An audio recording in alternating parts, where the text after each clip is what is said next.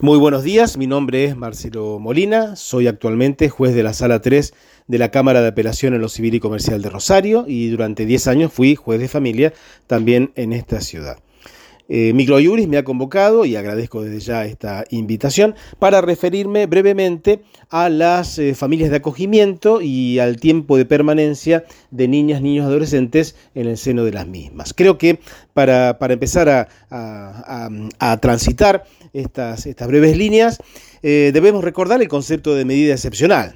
Sabemos que cuando el Poder Ejecutivo, en sus distintos, eh, distintas reparticiones provinciales o de la ciudad de Buenos Aires, eh, registra una situación de gravísima vulneración de derechos por parte de los adultos responsables de estos, de estos niños, que en general son sus padres, pero que pueden ser otras personas, puede adoptar una medida que es separar a esas, esos niños, niñas y adolescentes de su centro de vida. Cuando sucede esta, esta situación, eh, esos niños tienen que ser trasladados a algún otro sitio. Eh, desde ya que se debe privilegiar a la misma familia ampliada, ¿no? a los abuelos, a los tíos, a los hermanos, pero muchas veces eso no se puede y eh, el otro extremo a donde pueden ser estos niños alojados son las instituciones. Em, como una, una medida intermedia se ha buscado desde hace ya muchísimos años y ha tenido distintos nombres estos programas de la administración pública llamados eh, actualmente de familias de acogimiento o eh, familias solidarias. ¿Qué son?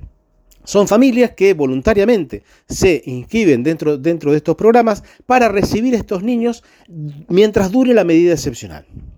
¿Y para qué tienen que estar preparados? Tienen que estar preparados para contenerlos, cobijarlos, brindarles cariño, no establecer un vínculo filiatorio que nada tiene que ver con el cariño. El cariño es otra cosa, ¿no? O sea, el cariño eh, se da eh, en el momento mismo de, la, de, la, recepción, sino no establecer un vínculo de papá, mamá, hija, hijo con esos niños a los cuales reciben y por sobre todas las cosas estar preparados para desprenderse de esos niños cuando termine el plazo de la medida excepcional. Fijémonos que acá hay una clara diferencia con quienes pretenden ser padres o madres adoptivas, porque precisamente esos padres y esas madres lo que buscan es que esas, esas personas, esos niños, esas niñas, esos adolescentes se incorporen a la familia como hijas y como hijos y permanezcan indefinidamente con ellos. Hay una diferencia sustancial y esa diferencia sustancial también se da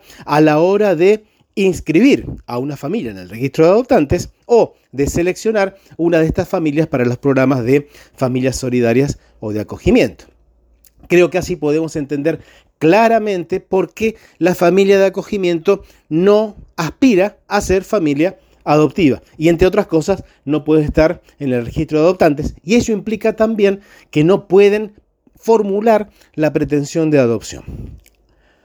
Ahora bien, estas familias de acogimiento no solamente tienen que ser cuidadosamente seleccionadas mediante informes interdisciplinarios, sino que durante toda la estancia de los niños tienen que recibir apoyo psicológico, capacitación, instrucción, contención, porque es una tarea extremadamente difícil la de eh, ir acompañando a estos niños durante el, lapso en que dure la medida excepcional.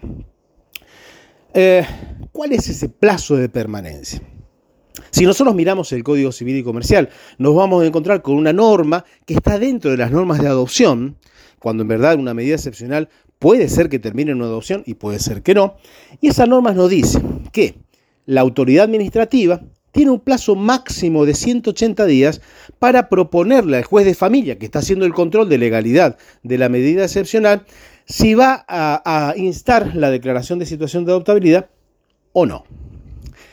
Puede ser que no se inste la situación de adoptabilidad y que el plazo de la medida excepcional continúe. ¿Cómo, puede darse en el caso de un adolescente diga, no, mire, yo no quiero estar dentro del sistema de adopción, yo quiero llegar a mis 18 años y luego, bueno, eh, veré, haré, haré mi propia vida? Puede ser que se, tome el camino de adopción, se declare la situación de adoptabilidad, allí se abre un nuevo, una nueva parte del camino de la adopción, que es el de la guarda preadoptiva, y para ello hay que seleccionar a la familia adoptiva. Puede ser que nunca se encuentre o, o que sea muy difícil encontrar un grupo apto dentro de los registros de adoptantes provinciales o, nacional y que por ende el plazo se prolongue, es decir, esos seis meses que muchas veces leemos en la prensa, y ah, máximo son 180 días, no, puede ser que esos 180 días sean unos cuantos meses más hasta cierto plazo de razonabilidad. Creo que también es cierto que un elemento fundamental es qué es lo que se hace durante el plazo de vigencia de la medida excepcional. Sabemos que hay que trabajar para que eh, la vulneración grave de derechos sea superada y que esos niños puedan volver con la familia de origen. Y también sabemos que en muchos casos esto eh, no, no, es, no es viable o esto no se logra y en alguno de esos casos termina dentro de lo que es el, proceso de, de, adopción. Ahora, solemos ver que ese, ese lapso de permanencia va mucho más allá de los plazos legales o de los plazos razonables a los cuales eh, me refería anteriormente. Y se han registrado situaciones de permanencia durante dos años, tres años, cuatro, cinco años, en algún caso eh, se, ha, llegado a ver. Y, también es cierto que en, en algunas de esas situaciones nada justifica el paso de ese tiempo, nada esencial justifica el paso de ese tiempo. Así eh, nos encontramos con, familias de acogimiento, familias solidarias, que se dirigen al Poder Judicial o al Poder Ejecutivo y anotician que se ha dado en la convivencia una determinada situación por la cual el niño, la niña, los niños, el grupo de hermanos, trazó con ellos un vínculo filiatorio. Es decir, una situación por la cual ven a ella como madre, a él como padre, a ellas como madres, a ellos como padres, o, bueno, una madre sola o un padre solo, a, los hijos como hermanos. Es cierto, la, familia de acogimiento no puede formular una pretensión adoptiva, porque por otra parte a ellos se comprometieron. Lo que no podemos hacer desde el Poder Judicial ni tampoco desde el Poder Ejecutivo es reaccionar o, brindar una respuesta que tutele la norma o que tutele el principio. A mi entender, por lo menos, tenemos que ver la realidad del caso en particular. Y si este anoticiamiento lo hace la familia de acogimiento, bueno, como mínimo, dar intervención al abogado del niño, al abogado de esos niños, que debió estar interviniendo desde el inicio de la medida excepcional o en su caso dar intervención al Ministerio Público.